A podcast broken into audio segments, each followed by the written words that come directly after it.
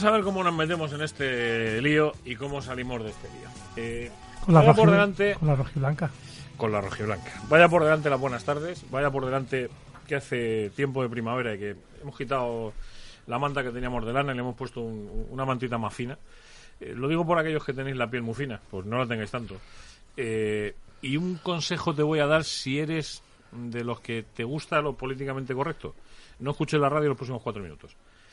Dentro de cuatro minutos lo vuelves a poner, el EGN Radio, Manera de Vivir. Nosotros estamos aquí, eh, en estos estudios del pasaje de Plaza de España en Leganés. Y tenemos por delante, pues, aproximadamente 60 minutos. Igual hoy es un pelín más. eh, ya veremos a ver. Para hablarte de cosas del Atlético de Madrid. ¿Por qué te digo lo de políticamente correcto? Mm, te lo voy a decir por delante. Para que, ya te digo que si no lo quieres escuchar, no lo escuches. Los que os habéis convertido en clientes de una entidad de fútbol, no tenéis el más mínimo derecho a criticar lo que haga un futbolista. Los que solo sois clientes, lo único que podéis hacer es aceptar que una empresa a la que vosotros pagáis por ir a ver el fútbol eh, haga lo que le dé la gana con sus eh, activos. Eh, dicho lo cual, por eso digo lo de políticamente correcto, eh, lo de ser de la Leti es mucho más que juguetear con el personal durante cuatro meses. Desde que eh, aquel día Marca publicó aquella noticia de que Lucas Hernández se iba al Bayern y que ciento y pocos días después, pues la noticia está confirmada en, en todos sus extremos. Con las pegas que se le pusieron al chaval que hizo la información, con las, todo lo que pasó, con estas cosas que mandan en el, eh, que pasan en el mundo del periodismo. Por lo tanto, desde aquí, primero, el reconocimiento al periodista que en su momento dio aquella noticia.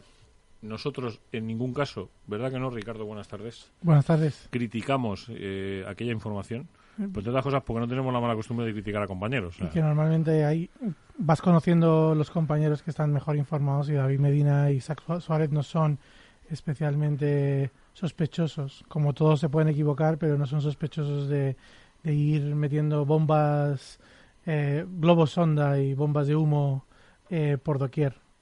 Es que mm, nos gustará más o nos gustará menos, pero es así. Es decir, eh, los consejos de administración de las entidades De- deportivas. Déjame que te añada que, Por supuesto, vamos. que, que el- eh, existe también el otro factor que, que en esos juegos siempre los representantes y los intermediarios juegan un papel en el que desinformar al informador es parte del juego y que muchas de las informaciones que finalmente no se, no se concretan no es porque el informador un día se puso delante de un teclado y dijo, a ver qué me invento en 500 palabras, sino porque muchas veces le lanzan una información equivocada y, y desafortunadamente la da o no la contrasta lo suficiente.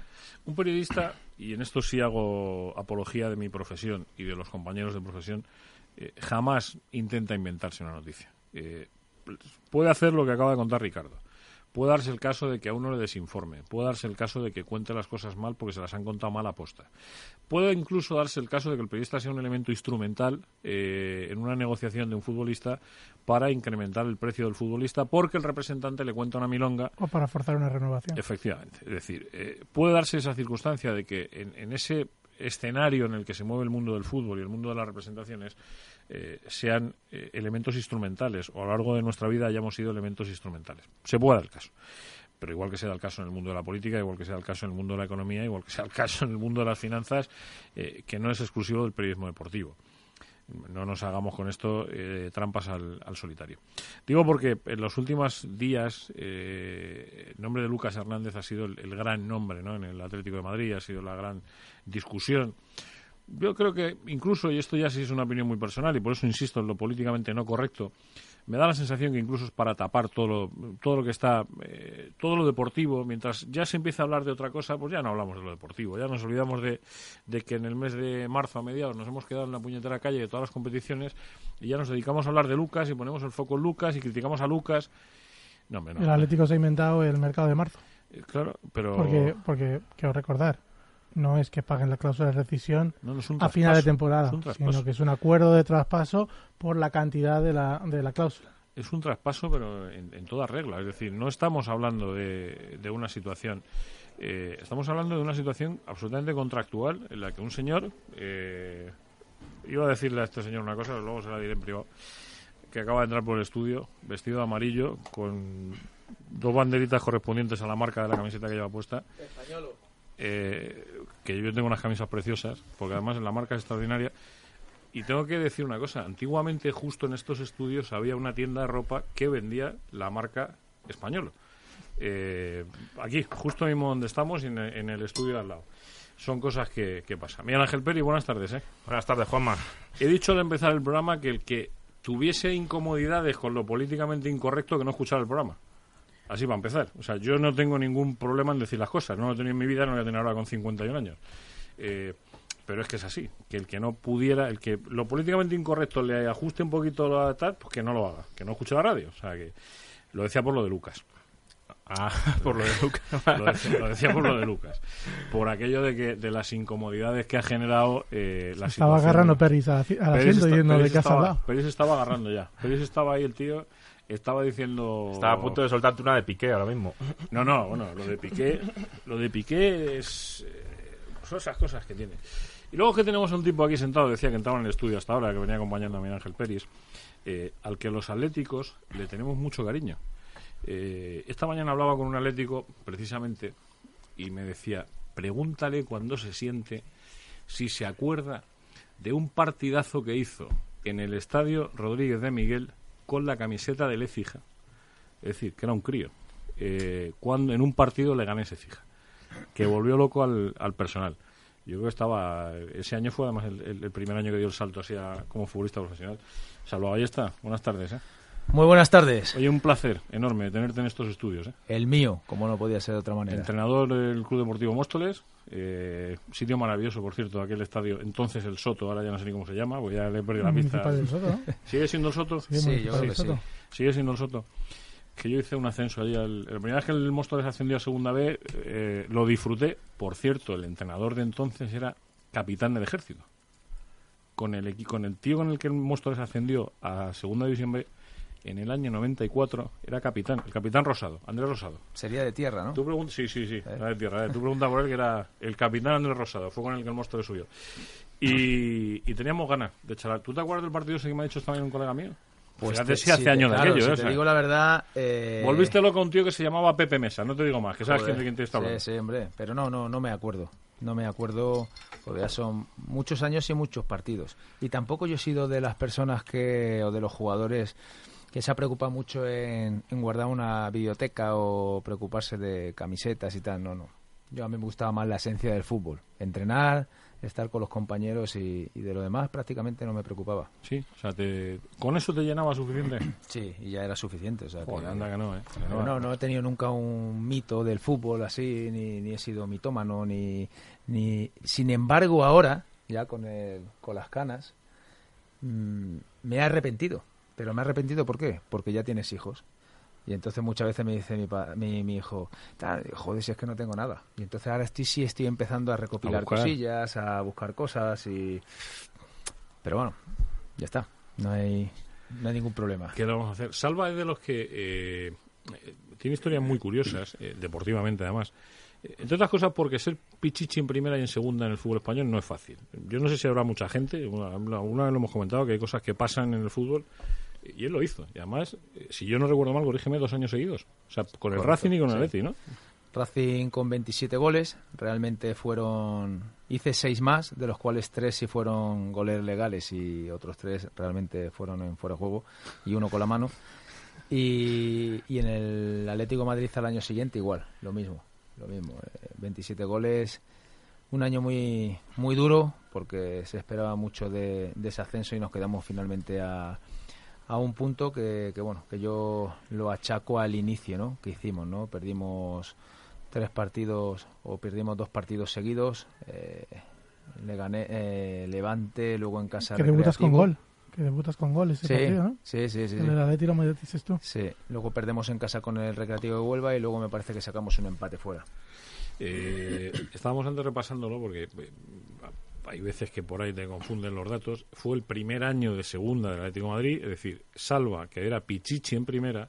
Digo por el mérito que tienen estas cosas, pues estas cosas hay que ponerlas en valor. Yo no sé si tantos años después habrá alguno que todavía recuerde eh, o no lo recuerde. Salva. O sea, tú eres Pichichi en primera, tienes, entiendo que mil oportunidades y dices, no, me voy a la Atlético a jugar en segunda división. Telita, ¿eh? Telita. Pues sí, y además me llamó el presidente eh, y me llamó con, bueno, con esa idea de, bueno, Salva, ya no vienes, ¿no? Porque yo, digamos, me había comprometido verbalmente, eh, no recuerdo exactamente, pero por, por lo menos un par de meses antes de, de, acabar la liga, ¿no? Y siempre me llamaba una persona del club, director deportivo, representante y tal. Ya llegó el momento en que me llamó eh, don Jesús y me dijo, bueno, Salva, ya no vienes y tal. Será porque usted no quiera, ¿no? Yo le da mi palabra y, bueno, la verdad que es conocido por todo el mundo eh, la cantidad de ofertas que es lógico que tenga un máximo jugador de primera división en España, ¿no? Desde Inglaterra hasta... Pero el que más insistía era, era el Deportivo con Lendoiro y, y yo tenía mi palabra dada y eso va a misa, ¿no? La gente de bien tenemos esas cosas, que la palabra vale. Bueno, yo creo que, que mucha Gente que tiene. Me gustaría, claro, me gustaría todo que eso eh, fuese a más, sobre todo en este maravilloso mundo de, de la pelota, en el que no solamente eh, valiera un resultado, sino que se valorasen muchísimas cosas, de un trabajo, un- una honradez, una lea- lealtad, eh, pero bueno, yo creo que eso en el fútbol y en todos, en todos los, los trabajos o en todas las instituciones, o la persona debe, debe de primar. Eh, Tú estabas en Albacete, porque tu padre estaba allí destinado, ¿o qué? No, no, no, ver, fui porque fui destinado allí, digo... eh, O sea, tú, tú vas allá a jugar, Sí. Albacete, y de allí pegas el salto a Sevilla. No, no, no. A ver, cuéntame, cuéntame, cuéntame. Es ahora, ahora estoy yo cayendo por lo que está diciendo, que yo de cantera inicio en el De Albacete, cantera, ¿no? claro, Pues no, no, no, no, eso, eso, hablo de eso- chaval. eso me extraña a mí porque yo en mi vida he estado en Albacete antes de ir a Albacete. Antes de jugar O sea, yo soy canterano 100% del Sevilla. el Sevilla. Yo empecé Vale, tarde, vale, empecé vale. con 17 años, Claro, hice es de Albacete sub-19. está por ahí, Sí, está sí, por es ahí, verdad, lo he leído alguna, en alguna que Me otra... llama la atención porque no me sonaba. Digo, coño, me tengo que preguntar porque no me suena. o en el Universidad de Albacete o algo así, he escuchado. Yo- rara. Pero bueno, para mí uno de, lo- de los equipos y uno de, la- de- de los mejores años personales fue el año en el 2010 en el, en el Albacete. Porque la ciudad es inmensamente bonita, eh, la gente es súper amable y bueno, y el club es un club eh, enorme. Y ojalá algún día lo, lo pueda entrenar. Ahora no, porque ahora el entrenador que hay, además de ser muy buen amigo mío, es un pedazo de entrenador, lo está haciendo muy bien y lo acaban de renovar. Bueno, Pero verdad. en un futuro, volver al Albacete sería un sueño. Claro, vosotros, te- pues, aragonés de cuna eh, eh, y, y empiezas en Sevilla, a- canterano del Sevilla. canterano de Sevilla. Empezó su 19, eh, paso Sevilla Atlético y primer equipo. Y ya a partir de ahí debuto en el primer equipo, había muchos eh, delanteros, me ofrecen la posibilidad de irme a, a, segunda. Y bueno, dentro de las posibilidades que hay, Marbella, no me acuerdo más, pero Mar- Marbella estaba Cresi allí, pues elijo, elijo a Lecija porque estaba ahí Rafa Gordillo, que es eh, compadre de, de mi cuñado, que es uno de los cantores de Hispalis. Y, coño, que ¿Cuál, me- cuál- cuál de ellos, por curiosidad? Juani, el chiquitito. Sí. Entonces, eh, coño, que mi cuñata, dile que se venga para acá. Y también fue uno de los seis meses más bonitos en, en mi carrera, porque además de conocer a gente ya veteranos del fútbol y demás, eh, Gordillo, poder decir que tú has sido compañero de Gordillo, eso, eso es increíble. Salva, ¿por qué la carrera tuya ha sido tan tan variada? Es decir, ¿por qué no has sido un tío de, club? De esto de decir, me quedo aquí. ¿Porque te gustaba saltar o porque realmente tenías oportunidades de ir moviéndote de un lado para otro? Pues mira, muy fácil. Eh, yo he de reconocer que a mí me, molestó la salida de Sevilla, porque como todo canterano quiere, quiere continuar en, en el club en el que nace, no deportivamente. Pero bueno, en ese sentido no se valoró porque llegó un entrenador, Castro Santo, y prefirió eh, para el año siguiente firmar a Glusevi, y bueno, y se me invitó a salir. Eh, ¿Dolido en qué sentido? En el que ahí los, los, mm, los responsables, eh, pues bueno, pues eh, lo permitieron, ¿no? Eh, porque quieras o no, crear a un canterano tiene, tiene su coste. De ahí me fui al, al Racing de Santander. eh, y ahí salió un buen año y claro, y ahí viene, viene, viene un, un club grande como el Atlético de Madrid que pagó en esa época, me parece que fueron 1.650 millones de pesetas. Entonces, ahí ya pego otro salto.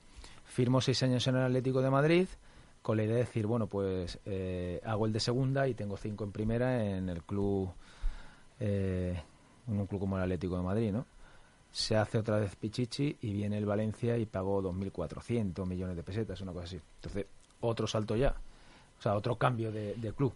Y luego ya en el... Sí, que todo hacia adelante, que en ningún caso eran Sí, saltos en para atrás. ¿eh? sentido, Luego ya estuve en Valencia, estuve allí Y entre... qué momentazo del Valencia, ¿eh? Era Sí. su época dorada. Joder. El primer año fue año de liga y bueno, ya el Valencia ya es otro tipo de club, ya yo cometí ahí eh, uno de los, o el mayor error eh, que he cometido en mi carrera deportiva.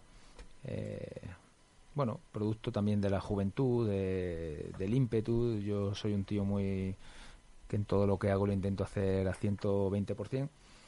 Y cometí un error y bueno, y ya a partir de ahí pues ya tuve que, que ir buscando salidas perteneciendo todavía al, al Valencia. Entonces eh, firmé por el Málaga, volví otra vez a Valencia, Atlético de Madrid, volví a Valencia, fui a Manchester al Bolton eh, y luego ya a la vuelta de ahí ya firmo por el Málaga eh, cuatro años. Cuatro años. Ahí ocurre una ley concursal, entonces se tienen que quitar también del sueldo más alto de jugadores y en ese caso era yo y me mandan bueno, me mandan no, elijo ir al Levante los seis meses.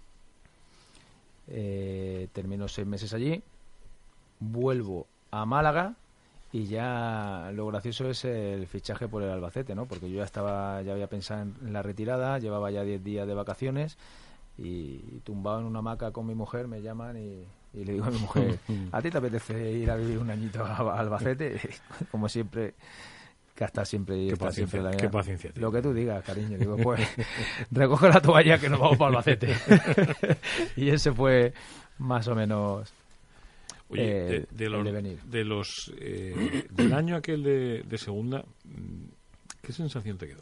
La, la impotencia de no ascender, el, el arranque ese que tú decías, el ver cómo el otro día no sé con quién lo comentábamos, con quién era cuando estuvimos hablando que le decíamos, no, no, es que ojo que veníamos de un calderón de 25.000, 30.000 y sin embargo ese año volvéis a llenar el calderón. Vosotros sois los que Sí. volvéis a llenar el calderón. Sí, la verdad que eh, lo que peor recuerdo es el tener que abandonar el Atlético Madrid por circunstancias ajenas a, a mí, ¿no? Eh, porque bueno, porque el club también empieza a aliviar nóminas, ¿vale? sale también Dani, sale Hugo Leal, salgo yo porque otro año más en segunda, pues bueno, había determinados contratos que era mejor eh, bajarlos, ¿no? Entonces mi ilusión era seguir en el Atlético Madrid y por qué no haberme retirado en el Atlético de Madrid. Fue un año duro, un año había eh, muy buenos jugadores, pero no se consiguió. ¿Tú llegas a, llegas a hablar con Luis Salva? eh, Sí, o- sí, la pretemporada. Hace- hago la pretemporada, entonces yo recuerdo, un día me dice, estábamos hablando con el tema de, de Valencia y ya me, me puso fecha. Si, no me acuerdo qué fecha fue, pero vamos, si el lunes no lo tienes cerrado ya te quedas aquí definitivamente y tal, pues, pues ya está. Y al final eh, se hizo. Estaba repasando, eh, por claro, ese año que fue especialmente duro para los atléticos. Aparte de especialmente bonito por un lado, porque se recuperó el, el- el, eh, mucho aficionado, ¿eh? Te digo. Y que- también hubo cosas muy dolorosas, ¿eh? porque también se nos presentaron en el cerro, eh, hubo una tirada de huevos eh, en el campo, eh, hubo alguna que otra situación difícil con la mujer de algún com- de un compañero en un centro comercial, eh, tuvimos que ir tres o cuatro jugadores a hablar con el frente. Eh, pero bueno, son situaciones que, que no deben de ocurrir, que ocurrían. También era un año de tensión no solamente para nosotros, sino para ellos. Tenía muchas esperanzas puestas en que fuera un, un añito y bueno, y tampoco fue un año de decir estamos ahí a 10 puntos del segundo. Aquel equipo toca toca fondo contra la Universidad de Las Palmas, Sí. eh, si no recuerdo mal. Y Gil monta una Que monumental. teníamos que volver. Yo no fui porque a mí me sancionaron. nadando. A mí me sancionaron, yo no sé si fueron 11 o 9 partidos y se me quedaron en 5 por un, un codazo a, a un jugador del Betis en, en el Benito Villamarín y no, y no voy a ese partido. Y recuerdo que dijo que teníamos que volver nadando. Joder, fíjate la cantidad de... Partido un domingo por la mañana, si no recuerdo mal, fue el, el partido aquel de, con la Universidad de Las Palmas. sí. Que a ese señor le han, han expulsado tres veces con el Atleti, una contra el Betis y dos contra el Sevilla. O sea que lleva lo del... Sí, sí, Lo- sí. Había algo La, conexión hispalense sabía muy Y- y adentro. encima que de Pichichi, ¿eh? Con 11 partidos menos, ¿eh? Joder, pues menos mal, ¿eh? Menos mal. Le iban a dejar jugar todos y... Eh, Bota de oro. Yo de aquel, de aquel año es que me acuerdo además especialmente bien, porque lo veníamos comentando antes, lo venía comentando con Chavo, que el, que el partido Leganés-Tenerife, que vosotros estabais en Getafe, eh, ese lo hice yo, ese partido me tocó a mí hacerlo barro de marca, y la verdad es que fue, eh, o sea, estábamos pendientes, la- bueno, de hecho lo hice con la camiseta de la Atleti, de la Atleti puesta, o sea, me da un poco igual, ya me da- a estas alturas ya me da un poco igual. Yo creo que teníamos que hacer cuatro goles o algo así. y- No, valía y con que, el, Leganés- con que el Tenerife no ganara. Sí. Si el Tenerife no ganaba y vosotros ganabais, estabais en Además recuerdo que ese partido se creó también una polémica porque el entrenador de- del Tenerife le Rafa pusieron una, una Rafa camiseta, una camiseta al salir del, del autobús eh, del Atlético de Madrid en el suelo y la pisó. No me- pues fíjate que no me acordaba yo ese detalle. Sí, sí, sí, sí. Pues el entrenador del, el entrenador del Tenerife era Rafa Benítez, correcto. Ascendió Que- Sevilla, Betis y Tenerife. correcto, que acaba el partido, él se va a un fondo, ya había fichado por el Valencia, Rafa Benítez era el entrenador del Valencia, ese día era el entrenador del Valencia ya, y él se va a un fondo y, y la verdad es que aquello hubo que vivirlo. ¿eh? O sea, yo, yo, la gente de la Leti, había más gente de la Leti en el campo del Leganés que en Getafe. Mira que en Getafe había gente de la Leti. Sí, sí. Pero aquí viene gente. Y luego llegó el segundo año con Ferrando, ¿no? Eh, sí, correcto. Con César Ferrando. Luego el- creo que no sé fue 4 o 5 la... La temporada 2004-2005, sí. Creo que fue, sí. Eh, de aquello, Bueno, otro año. fue un año raro también, Sí, ¿no? fue un año, un año raro. Eh, recuerdo más familiar, más Atlético Madrid, más la esencia de ese club el, el año de segunda. Lo recuerdo mucho mejor. También había muy buenos jugadores, estaba todavía el Cholo, eh, estaba seguía todavía Fernando. Pero bueno, eh, fue un año también bonito en primera, pero tampoco fue un año muy significativo para, para el club, ¿no? pasó como muy... Sí, eso- de esos muy- años que pasaban Sí, sí, sí. sin pena ni gloria, ¿sabes? De esos años de la Leti, de, de- de las épocas aquellas de la Mm. Leti Pérez que decíamos, joder, pues si no hubiese existido este año hubiese dado igual casi. ¿eh? Sí, pero mira, ha ha hablado ahora de Fernando y precisamente era una de las preguntas que yo le, le quería hacer. ¿Cómo, cómo recuerdas eh, eh, la llegada de Fernando eh, a ese vestuario? Bueno, él llegó de canterano. Él llegó el año, el primer año mío ahí de, segunda. La verdad que siempre ha sido igual. O sea, es un jugador eh, como persona muy buena persona, muy tranquilo, eh, muy introvertido, humilde. eh, viene de, de, de una familia, de una familia buena familia. Eh, nunca se le ha visto un mal gesto con un compañero, todo lo contrario, cuando llegaba gente de abajo eh, lo- los acogía y, y la verdad que todos los recuerdos que puede tener cualquier compañero de, de Fernando, bueno, porque es un chaval eh, que yo creo que, que la palabra que más le, le puede caracterizar, desde mi punto de vista, es mm, lo bondadoso que es y lo bueno que es. Es que no tiene. A- a es mí no sabe pelearse. A mí me ha contado un pajarito que, que, que- que en aquella, cuando, cuando ascienden a, eh, Cantarero, llama a Fernando eh, y eh, empieza a entrenar con el equipo, los jugadores que estabais ahí le mirabais con recelo. ¿Sí? ¿Por? No, yo no, yo seguro que no. ¿eh? ¿Por qué? ¿Por qué? Porque Ah. eh, suben un, eh, eh, el ambiente estaba tenso, eh, estaba, estaba el equipo... Joder, bueno, que estaba eh, tenso. Es que no podían fallar ni Yo, yo, es que no, es que no yo creo que el que te la ha podido decir o el que te la ha dicho, mm, yo te puedo decir, que- no, pues era un jugador que tal, que no, no, no, que, que va, es que además es que un niño, Fernando, es que Fernando era es que literal, no es que daba paso niño. a nada, es que tú un estabas poco que era como, semana- como impuso- imposición del club y, y que bueno, que, que, que me, en subiesen al niño. De hecho, de hecho jugaba lo que jugaba, tampoco era un jugador titular indiscutible ni ni, ni ha quitado el puesto a nadie, no iba poquito a poco, paso a paso. Me parece que el primer gol lo hizo en Albacete, Correcto. Sí. creo que el primer gol lo Seguro, hizo en seguro, Albacete. seguro. Él debuta Y- ante el Leganés y el primer gol lo meten a la que y si fuese motivo o si fue realmente eso yo ni me di cuenta vamos él y yo seguro vamos y por mí porque De, era un de hecho, formidable hay, eh, hay un comentario de Kiko en una entrevista que dice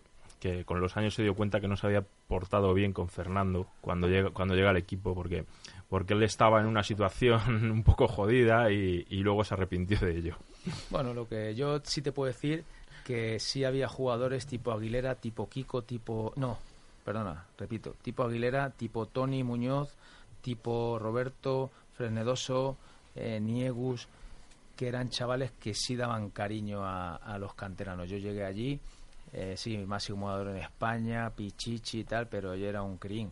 Y a mí me cogieron tanto Tony Jiménez, Tony Muñoz, eh, me arroparon todo y más. Se me hizo muy muy fácil. Salva- esos, ¿Te quedó mucho de Atlético dentro? todo, Todo, ¿no? todo. Tú decías que el, el cariño de la afición, yo creo que eh, es más el cariño que yo le tengo al Atlético de Madrid. O sea, para mí el Atlético de Madrid es un club que como pongo yo siempre el mismo ejemplo, ¿no? Cuando perteneces a unas reses, naces, te ponen el sello a fuego y eso ya, te guste o no te guste, lo llevas toda la Con eso te mueres, ¿eh? Pues ese soy yo con el Atlético de Madrid, por supuesto, mi máximo cariño y respeto a todos los equipos donde juega porque la verdad que de todos puedo hablar maravillas, pero Atlético de Madrid es otra cosa.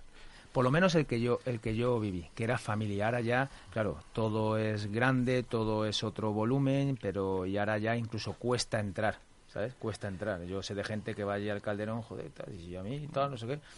Antes yo terminaba los entrenamientos, comía, me echaba una siestecita y me iba al estadio desde Majadahonda para estar con la gente de la oficina, me lo pasaba bien, me metía ahí, "Venga, coge, coge la puerta y vete. Y yo cogía la puerta, la descolgaba y me iba. Pero coño, no me ha dicho que coja la puerta y me Literal, vaya. ¿no? Ya, Nos lo pasábamos, En nos sentido reíamos. literal.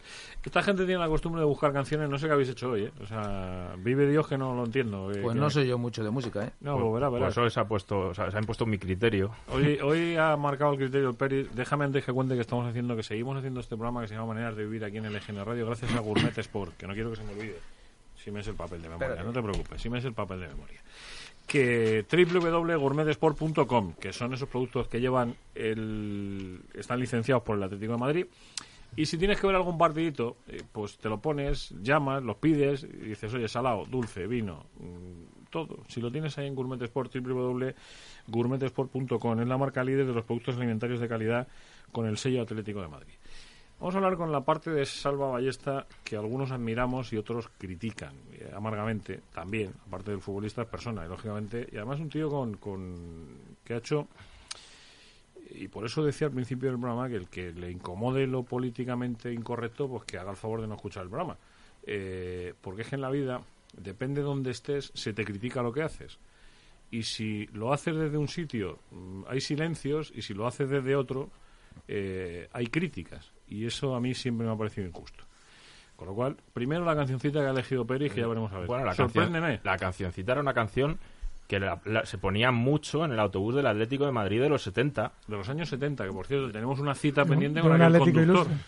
Tenemos una cita pendiente con aquel conductor que ves vecino de Leganés Y puede dar fe de que, de que Manolo Escobar sonaba mucho en aquel, en aquel autocar. y le, tra- y le traeremos en breve.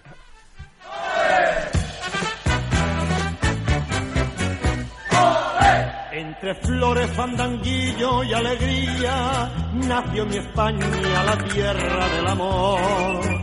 Solo Dios pudiera hacer tanta belleza y es imposible que puedan haber dos.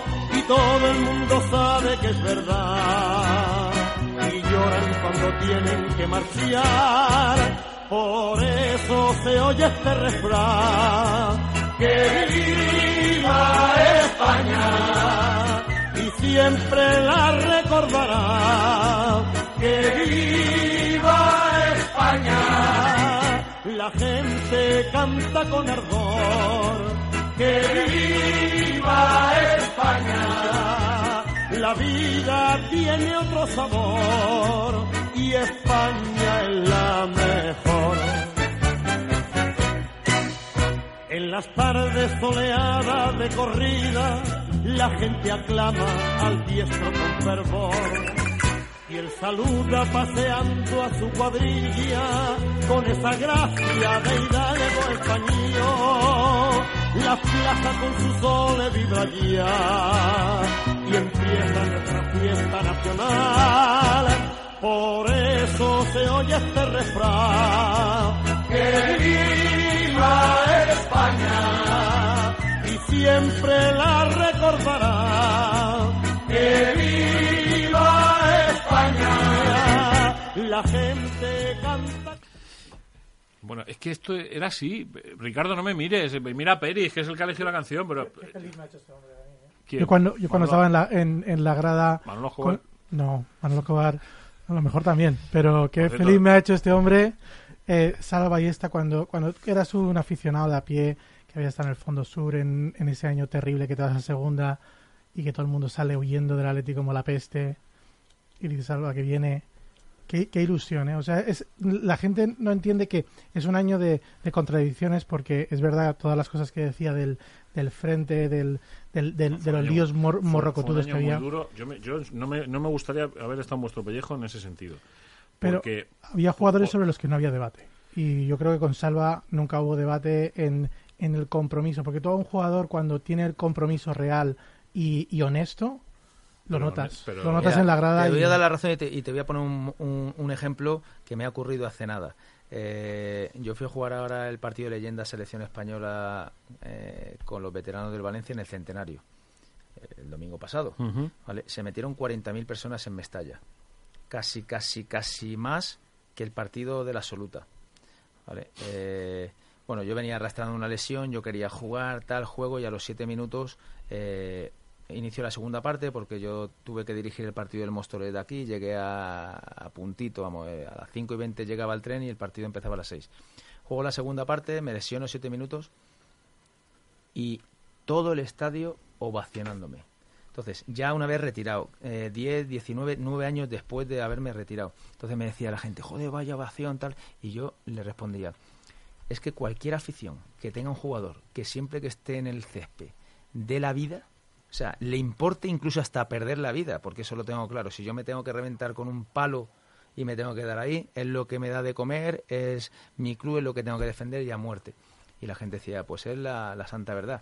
Yo como jugador no era un jugador talentoso fuera del área, no era pero dentro del área era de los jugadores más letales que hay. ¿Y qué basaba? Mi fuerza, mi entrega, mi entrenar día a día. Y eso la afición es lo que más valora.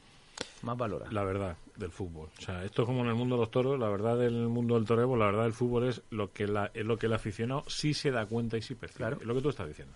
O sea, todo, todo un aficionado le puedes engañar un rato, pero no le engañas siempre. Y cuando el aficionado ve que tú tienes un tío que es tuyo, que se pone tu camiseta, que la defiende, que no sé qué, esa forma de ser tiene mucho que ver con tu vida. Es o sea, esa mi vida. es tu vida. O sea, esa defensa de los valores, de los principios, de la manera de entender la vida, de dar, de dar eh, hasta el extremo la palabra compromiso, te lo digo porque te ha generado problemas eso. ¿eh? Es decir, aquí hay gente que no entiende que haya gente que sea como tú. Eh, sí, ¿vale? Eh, lo que pasa que, que luego tienes eh, la gente que, que te conoce, ¿vale? Y que siempre dice lo mismo. Salva, como te diga algo, mm, olvídate de otra cosa. Duerme tranquilo. Eso va a misa. ¿eh? Eso va a misa. Y si por lo que sea lo cambia, tú vas a entender por lo que lo cambia, ¿vale? Y luego, pues bueno, me ha generado muchos problemas. Eh, yo he sido muy torpe, ¿eh? Te voy a decir por qué he sido muy torpe. Porque si vuelvo a, a 20 años atrás, la palabra España no la pronuncio en mi vida. No me lo puedo creer. Sí, sí, sí, te lo digo así de ¿Es claro. verdad? Sí, sí, sí. O no la pronuncio en, en determinados círculos. ¿Por qué?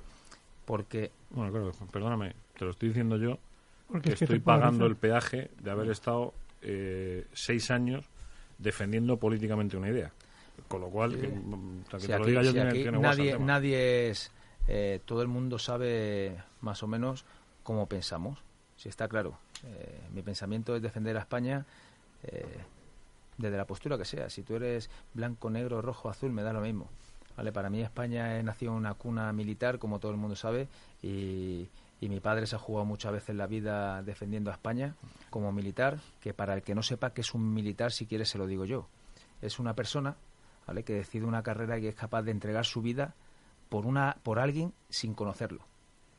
Eso es un, eso es un militar. Básicamente es O así. sea, una persona que es capaz de entregar su vida por ti y no te conoce.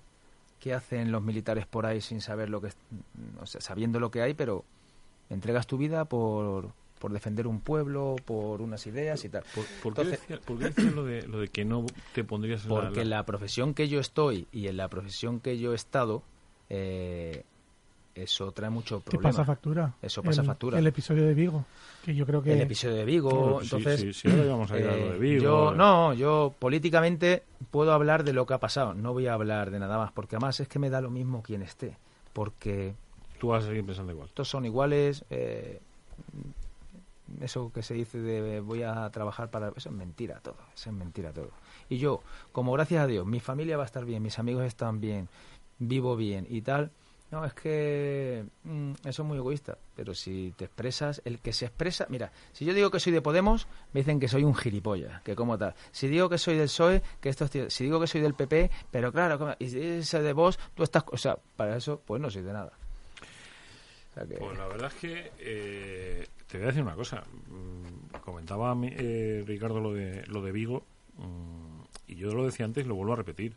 Es decir, en este país A lo mejor habría que recordarlo, porque en este país llamado España, depende de dónde te pongas, te critican de una manera o te silencian de otra. Y este señor, que con la vehemencia de un tío con 15 años menos, hoy tienes 42 Tres. y 3. Entonces tenía 28, eh, el 11 de marzo del año 2004, cuando este país sufrió la mayor aberración que hemos conocido eh, en los últimos años, este señor fue muy vehemente en sus expresiones. Pero es que lo que él dijo, que yo no lo voy a repetir ni lo voy a hacer que lo repita él, el que quiera que lo busque, eh, en ese momento lo pensábamos el 95% de los españoles. En ese mismo momento. Con lo cual, porque a ti te preguntaron en caliente, a ti no te preguntaron en frío un año después. Te No, no, no, en caliente. Te Por eso te digo que si yo vuelvo otra vez atrás, ahí. el 80% o el 100%, podemos decir, eh, no diría nada. Me lo callaría, se lo diría a mi mujer o a mis colegas y tal, porque... Y es que es así. Pero Salva, tú, tú lo único que has dicho es, Ya, es que eres patriota. correcto, Pero yo, yo, hasta donde hasta donde yo sé, Ya creo está. que no te has significado nunca eh, ideológicamente. No, yo puedo decir que si yo voto a Ciudadanos, que si yo voto a PP, pero yo tengo el derecho de votar o a Podemos o a PSOE, Mm. ¿no? Yo tengo el derecho a votar. ¿Qué, qué pasa? ¿Que el que vota al, al PP es tonto y el que vota al otro es listo? No, cada uno que vote lo que quiera. Lo que quiera. Y es totalmente eh, respetar. Mira, te voy a decir una cosa. Mis mejores amigos de la política son eh, presidente, eh, alcalde del, del PSOE. Y un, y sí, alcalde del PSOE. Antonio Moreno de Vélez Málaga y el de Marbella que estaba en Marbella, Bernal, ¿vale? Y ya está, y son, porque yo soy de personas. So- Yo soy de personas. Pero es que eso es, es- O sea, eso, es es lo, que, eso es lo que porque define. luego te demuestre, te demuestra que, mira, Pepe lo que arrastra. Y estos son, y sí, al final es todo mentira. La única verdad es levantarse por la mañana a las 7 de la mañana, currar como un cabrón y sacar las papas adelante y no mangar y no tener jeta y no decir que yo soy aquí y luego me convierto en esto y que yo tal y tienes a los tuyos. Eh, ¿Sabes lo que pasa? Que cuando eres así te echa la política. Te lo digo yo por experiencia. ¿De qué? Cuando eres así, eres un tío honrado, normal, tal, ya la No, no, luego se da a, la política, a la política le sobras. O sea, a la política... eh, hay dos personas en este estudio, aparte de Peris eh, y aparte de, de Ricardo, que tienen dos historias distintas. Una la tienes tú sentado a tu derecha, que venía, eh, Salva bien acompañado. Yo, yo creo que a él le debería de presentar casi Salva. Claro, claro, casi sí. Hay, una, hay un salva ballesta y ahora vamos a que- ahora, ahora mismo hablamos con él, pero antes quiero ir a lo de Vigo. Eh, lo de Vigo es una de las mayores barbaridades eh, sectarias y discriminatorias que se han hecho en el mundo del fútbol en este país en los últimos años. Salva tuvo la posibilidad de ir de segundo entrenador, corregirme si, si cuento la historia mal, con Abel Resino a Es Vigo. correcto. Eh, y alguien en la directiva del Celta decide vetarle por unas declaraciones que podrás estar más o menos de acuerdo en el Sí. eh, por unas declaraciones que tenían algo que ver con un comentario sobre Olegue Presas, no sé No, qué. no, no fue eso. A ver, corrígeme. Fue eh, que cuando salta mi nombre como segundo entrenador de- Sí. del, del Celta de Vigo, eh, la afición, el grupo denominado Celtarras, llaman al presidente y le dicen que van a, a boicotear la presentación de- del nuevo equipo técnico. Entonces, eh, él llama a Abel. Y la democrática razón era eh, lo que piensen los, ah, lo que piensen ellos. claro. Vale, vale. Vale, que también se podía valorar el que yo está calentando allí, han dicho, cantaban Eta Mataló, ¿no? Eso está en internet y tal, pero bueno, son cosas eh, que ya está. Ahora mismo, por ejemplo, no, no podrían, no podrían por todo como está y que es lógico que me parece y que para- me parece muy bien. Pero yo ahí, mira, eh, el aficionado, bien o mal, que se exprese como quiera. El presidente del club, es su casa, que actúe como quiera. Pero si yo invierto en las posiciones, yo como primer entrenador, que tengo a un compañero mío, que tengo a un mm, segundo, que tengo a mi un tío que está trabajando para mí, que me dicen eso, es que no tardo un segundo en tartamudear y le digo, ahí te quedas. Es una ruptura de Porque si es un contrato que tú me dices, bueno, un contrato de 3 millones, de 4, digo, coño, vete para allá y suéltame 50 euros y ya está. Pero con un contratillo que fue, Se enfrió mucho la, relación con Abel. yo no tengo ninguna, si lo veo, me cruzo con él, por supuesto, por educación, pero yo creo que no procede. Yo creo que cada uno tiene que ser consecuente de, de las tomas de decisiones, eh, porque a más tiempo hay y edad tenemos cada uno, y ya está. Eh, yo no jamás en la vida le voy a desear mal a nadie. eh, cada uno, como te vuelvo a repetir, tiene que actuar en consecuencia. Somos eh, dueños de nuestros hechos y palabras y ya está. ¿eh? Pero sí me cruza con él, ¿eh? me cruza con él. ¿Qué pasa, mister? ¿Cómo está? ¿Todo bien? Bien, tal. Ya está. ¿eh? ¿Es, No- es cierto que a ti te pilla de camino en, en Sí, tu coche? Yo me doy la vuelta a 100 kilómetros de Madrid. Fíjate. Oye, si de algo te arrepientes, has dicho antes que no volverías a decirlo en España, pero ¿te arrepentirías? O sea, dirías, me arrepiento de lo que dije, me arrepiento de lo que hice. Sí, sí, me arrepiento de todo lo Sí. que... Sí, sí, porque... eh, y luego lo gracioso es que te puedo decir que el 80% de mis compañeros... Dice, joder, ¿qué, qué, qué cojones llevas toda la-?" Pero claro, ellos, ellos han sido inteligentes. Son iguales. yo, yo he sido más torpe que el copón. Yo he sido súper No sé mí corto, esto, ¿eh? súper corto. Me estoy viendo tan identificado. Y mis hermanas, y de, pero, pero, pero, ¿cómo puedes decir esto? Que sí, coño, joder, ¿qué tal? No sé qué. Y ahora... Si ahora te, y si te llega un futbolista del de eso y se te cuadra celebrando un gol, le coges y le dices, date que te cico. Pues sí. ¿Se lo Yo incluso le digo, mira, esto, esto, esto, y además le pongo ejemplo, no lo hagáis nunca. Con un entrenador, esto no lo hagáis, esto tal, porque os puede costar eh, vuestra carrera, vuestra ilusión y... y bueno, Pero, pero lo- luego igual se duerme peor por las noches, ¿no? yo ah, me acuesto y te, y te aseguro que pasa un minuto, un minuto y medio en dormir. ¿Ves? Sí, no, sí, pero mira, eso lo puede ser cuando tú eres el dueño de una empresa o cuando eres el que puedes, pero cuando estás en un mundo que no depende de ti, pues entonces tienes que actuar en función del mundo. Luego ya puedes pensar, puedes decir, te puedes ir a comer con tus cuatro colegas, eh, puede, pero a nivel público te lo tiene y ya te digo, yo una de las cosas que decido es jamás hablar del tema político. Y te digo que estoy hablando, pero porque estoy hablando de lo que he hecho, no estoy hablando No, no, no. Por eso, por eso. de la, por de la eso, actual. actual, ¿Cómo es el salvo entrenador? Bueno, primero muy exigente, muy exigente con, conmigo mismo, porque tú puedes ser exigente con el de al lado si, si el ejemplo lo das tú, ¿no? Eh, yo creo que el fútbol eh, es una profesión en la que va muy deprisa, no espera a nadie, tienes que estar continuamente preparándote. Es una profesión en la cual siempre digo que la palabra experiencia es la última palabra que se puede utilizar. Porque te voy a poner un ejemplo. Tú, si yo tengo que operar a mi hijo de corazón, eh, a buscar el- la experiencia del tío que haya operado 5.000 corazones. Pero en el fútbol eh, tú puedes preparar una semana, tú puedes estar haciendo muchos dibujitos, muchos tal, mucho lo que te dé la gana. Llega el minuto 4, se te adelanta el delantero a tomar por saco el partido 1-0 y aquí se acabó. Entonces, eh, yo creo que un entrenador tiene que estar muy bien rodeado. Si puedes rodearte con gente que sabe más que tú, mejor, porque así tú no eres el tapón. Eh, muy cercano con, con los jugadores, muy, muy exigente con ellos. Me gusta darle la carta del amigo, del entrenador y, de, y del compañero. Tú ya eres el encargado de, de coger la carta en cada momento. Me involucro mucho con ellos. Creo que un entrenador tiene que preocuparse de, de la gestión, eh, de- del factor humano. Yo creo que cuando tocas el factor humano a las personas puedes ir con ellos a la guerra, porque es lo más importante, y tenerlos mentalmente eh, contentos. No, no impongo nada, intento todo ser eh, quórum entre, entre la plantilla y el entrenador. Donde vaya a llegar Salva como entrenador va a ser por lo que le dé los jugadores, no por lo que salga a mí los... No, es que este equipo juega muy bien gracias al entrenador, gracias a que los jugadores juegan muy bien. Vamos a quitar ya el... Ahora tú tienes tus conceptos, tú tienes tu, tu manera de trabajar, tú le puedes inculcar eh, determinada intensidad o determinadas ideas y tal, pero el que juega bien, juega bien, pero contigo y sin ti. ¿Te, te ves en el banquillo de ti algún año? no? Dios quiera.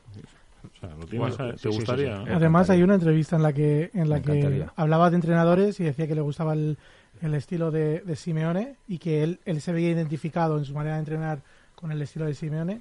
También nombraba a Paco Gémez. Se- ¿Cómo se semana- casan esos semanas atrás, Salva, dije yo aquí que no, no, me- no me gustaría ponerme en la piel del que cogiera ese banquillo después de Simeone.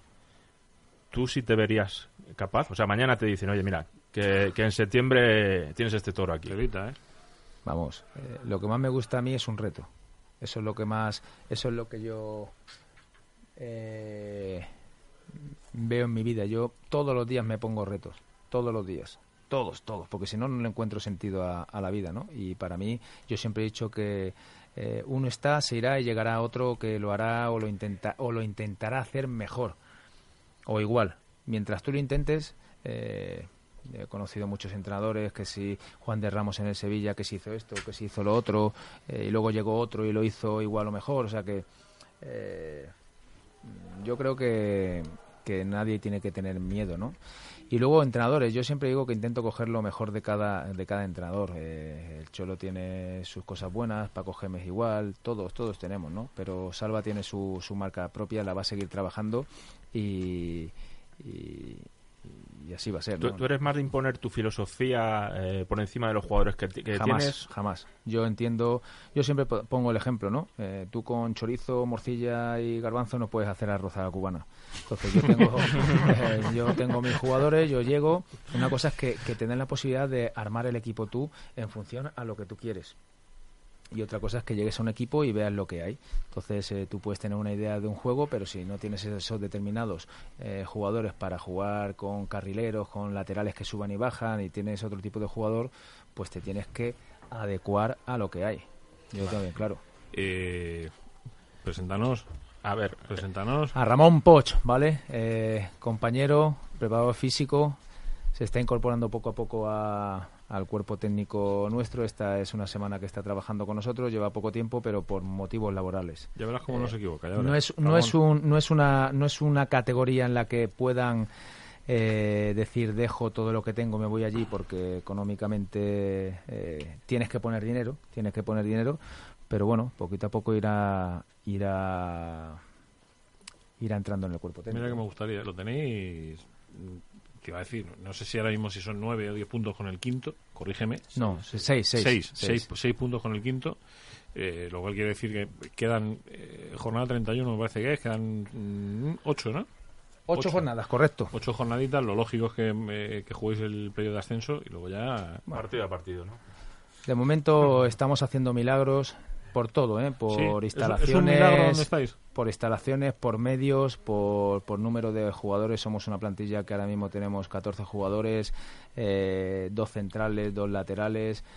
Eh, se ha intentado firmar a gente, estamos en ello. El director deportivo está haciendo un trabajo formidable, pero muchas veces la- lo, que ofrece o lo que se ofrece, pues es lógico que, que el jugador sea reticente a, a venir, ¿no? Eh, Ramón, todo lo que ha dicho como entrenador es verdad. Sí. Sí, ¿verdad? Sí, Verás eh, cómo no se complica. He tenido la facilidad de poder ir con él cuando estaba en Málaga, en el Jaén, ahora aquí en Móstoles. Y, y nada, siempre está lo que él comenta, el ese trato cercano con el jugador. Eso es lo que uno debe valorar después cuando está en el terreno de juego. A mí me ha dejado, con lo de, lo, con lo de la plantilla tan cortita, me ha dejado preocupado. O sea, por un lado me alegra porque pues, tú dices que no, que son los futbolistas, que no sé qué. Aguantar en el grupo séptimo de tercera división, cuartos, eso es un, eso no es que son milagros, que eso es, Es un milagro, Es, es de un matrícula milagro, de honor, vamos. Pero te repito, ¿eh? y que quede, es un milagro no de salva, es un milagro de los jugadores que se cuidan, que no se lesionen, que, que están a una piña, que, que, que los ves llegar por la noche después de, de trabajar y tú dices, joder, ¿y a este cómo le exijo yo? No, no, mister, vamos ahí, estamos, estamos de puta madre, está, no sé qué, entonces, eh, que no jueguen, no te preocupes, me pongo yo de central, yo tengo Tommy Fratelli, cuando se lesiona uno, a Pantoja que es un 6, es un medio centro, eh, los laterales están aguantando, o sea, eh, es lo que hay, es eh, un equipo que, que, bueno, que en ese sentido todavía le, le- un club o una escuela, porque bueno, está mm, yo creo que es más dedicado a escuela que a club y, y es un milagro. ¿Y la otra historia cuál es? La otra, Betis? la otra historia, Salva decía antes que no, que no era muy mitómano y que no había guardado muchas cosas y que ahora se, se arrepentía.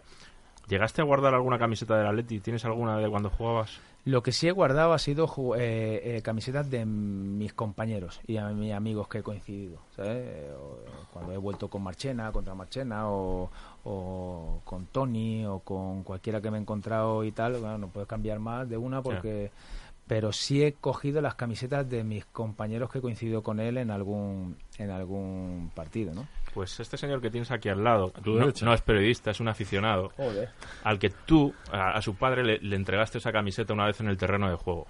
coño. Esta, Pues ya sé tiene- que ese día no me la cambié con nadie. No pesaba nada esa camiseta, ese, madre mía. ese día eh, la, historia tiene miga, claro, porque evidentemente eh, estamos hablando de cuántos... Dime tu nombre. Te- Fíjate si soy anormal, que no sé ni cómo te llamas. Soy Guillermo. Guillermo. Eh, Guillermo, eh, claro, de esto hace 15 años. No más, ¿no? No, ¿Qué leche? 2001. 2001. 18 años.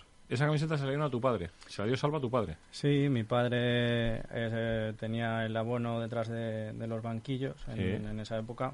Ha tenido el abono en, en- yo creo que en casi todas las zonas de- del Calderón. Y bueno, él llega a casa con escondida con la camiseta y, y, bueno, Salva era uno de los jugadores favoritos de aquella época por, por lo que ha dicho antes. ¿Cuántos La- años tiene tu padre ahora? ¿Cómo se llama? Mi padre se llama Fernando, tiene ahora mismo 56 años. ¿Y tú? Yo tengo 31, que no parece. O sea, que tú eras, que tú eras un niño. Sí, sí, yo era pequeñito, aunque, bueno, el Calderón, como digo, siempre ha sido mi, como mi segunda casa. Entré allí con tres meses la primera vez, así que imagínate. eh, Y- y... la tenía guardada. Ojo, esto le puedo dar fe de que la camiseta está como si hubiese salido ahora mismo de la tienda oficial del Atlético de Madrid. ¿eh? Sí, sí, O sea, está conservada, estará, eh, la llevó a lavar, ¿no? Sí, bueno, la Tiene un, tiene un lavado esa camiseta, no tiene más. Es que pues, como- tal y como está. Sí, ¿no? porque además se, se estrenaban camisetas cada partido, O sea, creo. eso- ¿eh? creo. es una es un eh, es la reliquia esa, ¿eh? o sea, y Guillermo traía la camiseta para que para que se la firme Salva ahora ¿no? O sea, hay que, hay que decir que, hay, hay que, decir que no, trae- no, no la trae para que se la quede. Te puedo asegurar que no la tengo yo. esa camiseta no la tienes yo creo que pues es que surgió el tema eh, y a mí me parece un detalle precioso tío. Sí, O sea, hombre, mañana que- joder, claro que tú sí. fíjate 18 años después un día que te dio por el partido te lo dijo tu padre cuál era no se acuerda o no No me llegó, no, no me lo ha llegado a contar porque no, no recuerda, pero sí recuerda perfectamente que, pues eso, estaba detrás de, de los banquillos, terminó el partido y, y me contó que incluso se metió cuatro o cinco pasos dentro del campo para, para verle la camiseta y bueno, pues tuvo la suerte de que Salva se, se la dio y luego pues con, con la ilusión de, de un niño llegó a contarlo a casa y, y bueno, pues, pues aquí está, en perfecto Esos son los detalles del fútbol que, que a mí eh, te emocionan, ¿no? Eh, normal Eso es lo bonito, lo bonito, porque quiera o no, el futbolista... Yo ahora sería complicado en estar en un club eh, con tanto control de prensa. Antes te llamaba el, el periodista, oye, Salvita, mm, ¿me puedes hacer una entrevista? Ah, vete a tomar por culo que te la di la semana pasada, ¿qué tal? O venga, sí, quedamos. Y nos íbamos a comer, tal. Era mucho más eh, sí, pues personal, tú mucho más... empezaste, sin embargo tú cuando el año ese era de ti eh, Antonio Sanz estaba ya en el Sí, Atleti, pues, Antonio- era, vamos, mi, mi, mi punto. Íbamos siempre juntos. Ahora mismo, antes de venir aquí, estaba hablando con él. Eh, era un fenómeno es, eso, ¿eh? y lo sigue siendo, y lo sigue siendo. Lo que pasa que, bueno, que, que cogió el tema con Fernando y, y ha tirado ahí, pero es que Antonio es, vamos, eh, para mí es un hermano. Y con, y con Juan Gato, que, que Y Juan hay, que, Gato, hay que decir Gato que es está por otro- Juan hoy aquí. Vale, hay que darle las gracias a Juan. Juan Gato Pues, un Pues si te digo la última vez que vi yo a Juan, Pero esto eran los periodistas, cuando pero veas a Juan, todos. lo cuento en público, a mí me, to- a mí me toca la narices. Cuando veas a Juan le dices, "Oye, me ha dicho Juan Málamo que la última vez que os viste fue en Vista Alegre en el acto de Vox. Sí. Los dos íbamos acreditados como prensa, dicho sea de paso, para que nadie nos malinterprete. Eh, y No, no, Juan no es dudoso. No, no, no. Juan, Juan no es dudoso. Estuvimos aquel día allí precisamente porque. eh, y coincidimos en la zona de prensa porque él iba con un amigo. Juan es un que tío iba- fabuloso. yo creo que la gente, la gente es buena, y fíjate, en paso los años. Y lo que te decía, que antes la prensa, ahora ya para coger un Oh. jugador, para tal, es que, es que es muy complicado, muy complicado. O sea, que ya es todo... Esto ahora mismo. Pero bueno, es lo que hay, todo crece, el mundo del fútbol eh, requiere ya otro, otros conceptos y ya no hay tanta familiaridad. eh, aficionado, eh, jugador, jugador, club y demás. Claro, tú ah, has comentado antes que, que se os metían los aficionados eh, del frente, iba- iban al cerro ¿Lo dices por el que hay y, la demás. Yo, yo no he visto nada. Yo sí lo he visto, ¿eh? Bueno, pues este señor que tienes aquí, aparte, también hace esas visitas al, al Cerro del Espino, que, que cuente un poco y que saque lo que, lo que, lo que tiene ahí. Ah, que tiene más. Sí, es que este- va, va al Cerro del Espino a algún, es entrena- una, algún es una entrenamiento. sorpresa por partes. Esto es una sorpresa por partes. Claro, claro. Pues esta, esta, esta no la sabía yo, ¿eh? Hace, Esta no, me, esta no me la han contado a mí. Hace Eh, ha- hace 10 días se presentaron en el entrenamiento para dar su apoyo a, a Simeone Eso con lo vi yo, eso lo vi yo en los medios. esa pancarta la viste tú el otro Sí, día. sí. Había más de una de esas, ¿no? Había... 11 cholos, 11 Sí, cholos. cholos. ¿ves? hubo Sí, 11. Y nada, la idea pues surgió a través de un grupo de WhatsApp que tenemos de, bueno, de gente como nosotros lo decimos de pura sangre, es atléticos. Y nada, surgió eh, a través de, bueno, de una persona que está dentro del, dentro del grupo, De piso, de hay que Pizo, decirlo. que un saludo desde aquí. Y bueno, al final nos empezamos a, a organizar entre todos, oye, ¿y si hacemos esto? Y, y bueno, pues en, en menos de dos horas teníamos el, el operativo montado y nada, al día siguiente pues, pues fuimos allí y, y bueno, pues tuvimos el, eh, es la acción para, pues, para reivindicar que, que creemos que hay en este tiempo que, ahora está siendo un poco difícil, difícil entre comillas, porque como ha contado Salva, de dónde venimos, de, de- de todo el, el tiempo este tan, tan turbio que, que vivimos. Ahora estamos viviendo este y, y creímos que necesitaba el, el entrenador este pues esta acción pues para que para que él cogiera más fuerza y que viera que hay muchos de nosotros que, que seguimos teniendo memoria. Y bueno pues eh, al final salió todo bien él nos salió a recibirnos eh, nos dio nos agradeció nos dio eh, nos dijo que, que él era muy cabezón y que no que no iba a dejar en su empeño de, de salvar de llegar a, a lo que él tiene en la cabeza Que era más ca- cabezón que un caballo, ¿verdad? eso eso fue la, eso fue Más, la- más cabezón. Por Pero eso está más- claro que el Atlético de Madrid eh, te puede te puede gustar más su manera de jugar, te puede estar de acuerdo con decisiones. En el mundo de- del fútbol cabe de todo y, y cada persona tiene su entrenador. Lo que no cabe duda es que el salto cualitativo que ha dado el Atlético Madrid a nivel institucional, a nivel de club, a nivel de, de títulos, eh, lo ha conseguido eh, Miguel Ángel Cerezo y, y Simeone, ¿no? Eso está ahí, eso es imborrable. eh, hay que agradecer constantemente ese cambio que ha dado el Atlético Madrid para los que somos del Atlético de Madrid. Eh, hay que agradecerlo constantemente y está claro que todos los años y que compite contra un Barça, contra un Madrid, contra un Bayern, contra un Manchester y llegará el momento en el que nos tocará, seguro, seguro. Salva, eh, a propósito de lo que tú acabas de decir, yo vengo defendiendo una teoría hace tiempo que Di Stéfano como futbolista fue el que cambió la historia del Madrid, eh, Cruyff como entrenador el que cambió la del Barça y el Cholo como entrenador, como entrenador, el que está cambiando la historia del Madrid. No sé si coincides con... Totalmente, totalmente. Date cuenta que eh, ahora mismo el Cholo, ante cualquier eh, situación que no esté de acuerdo, con que diga mirar a la vitrina, ya, ya calla a cualquiera, ¿no? El Atlético de Madrid, sí, el doblete, tal, pero eh, claro, también, también viene acompañado de, de una materia prima. El Atlético de Madrid ha dado un salto eh, importantísimo y se ha puesto a manos de- del Cholo, ¿no? Pero bueno, también gestionar eso, sacarle rendimiento, eh, eso es muy importante, ¿no? Del escudo no te voy a preguntar para que no te metas en un lío. No vaya a ser que algún día se planteen que tengas que volver y alguien mm, tire de meroteca. No, que no, que no te voy a preguntar. ¿A ti, te, a ti te gustaba el escudo de antes? A mí me gusta cualquier escudo del Pues Atlético de. Madrid, me gusta el de Pues antes, el de ahora, Pues eh, cualquier cosa. Eso es lo más importante. Ricardo, echar el cierre, anda, hermoso mío. Pues eh, el- la verdad es que ha sido un, un momento especial hoy, ¿eh? Porque la semana pasada hablábamos con Sabas. Coño, Y- Salitas. Te voy a decir una cosa. Donde Fue el otro día a verme sentado- a, a- a el monstruo. Lo el tengo, que contar, lo tengo que contar porque eh, nosotros creo que es el programa 17, 17, 18 más 1, 18. 18, 18. más uno. Es el- la mayoría de edad ha sido contigo hoy. Donde estás tú sentado, estuvo sentado Jorge Mendoza. Eh, uno de los históricos, dicen que el mejor futbolista en la historia del Atlético de Madrid. Dicen, de la época de Babá. Salió a hombros del Metropolitano. Salió a hombros del Metropolitano en su día. O sea, pasa por ser el mejor futbolista en la historia del Atlético de Madrid. Donde estás estuvimos sentados. Le cruzamos con Grifa al teléfono. Se puso Grifa con él. O sea, vivimos un momento de radio. Enfrente donde estás tú estuvo Juanjo Rubio, que es otro de los históricos de la Atleti, ya mucho más cercanos. Eh, y la verdad es que mm, yo me siento especialmente orgulloso hoy de tener a un tío como Salva Ballesta eh, sentado donde está sentado. Es que más allá de que no tengan una placa que yo creo que, ten- que tiene estas figuras tan importantes como Salva y como Sabas En el corazón la llamamos. en el, en el corazón en el corazón de muchos atléticos de medios Sabas es atléticos otro sí que gran tiene atlético, ¿eh? Sí Sí, que señor. tiene su, su placa y esa es imborrable Sí, señor.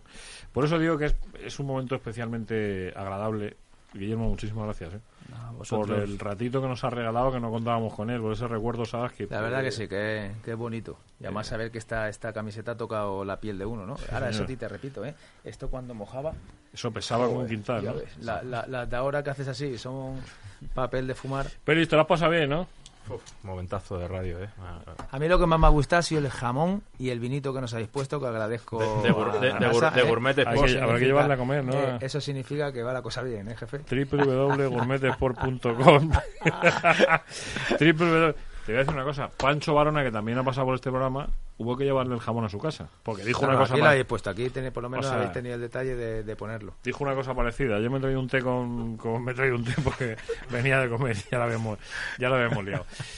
Un té de hierbas. Salva, un placer, ¿eh? Igualmente, muchas gracias por la Eh, invitación y bueno, sabéis que tengo cosillas que hacer casi siempre y tal, pero a vuestra disposición en el momento que pueda. Hoy Com- ha sido el último, el único viernes así rápido que No con Miguel Ángel hemos tenido. Con permiso del ejército, yo me cuadro ante este señor, eh, porque es lo menos que puedo hacer y decirle y agradecerle profundamente el tiempo que le dedicó a la Leti y que la Leti haya quedado tan en su corazón. Adiós, Ricardo. ¿eh? Muchas gracias. Ha pasado bien. Peris, gracias. ¿eh? Hasta la semana que viene. Charcos feliz. ¿eh? Sean ustedes muy felices en Rojiblanco y en la Leti. Y por nada extraño que le parezca, eh, hay un tío de la Leti fuera esperando sola. No digo más.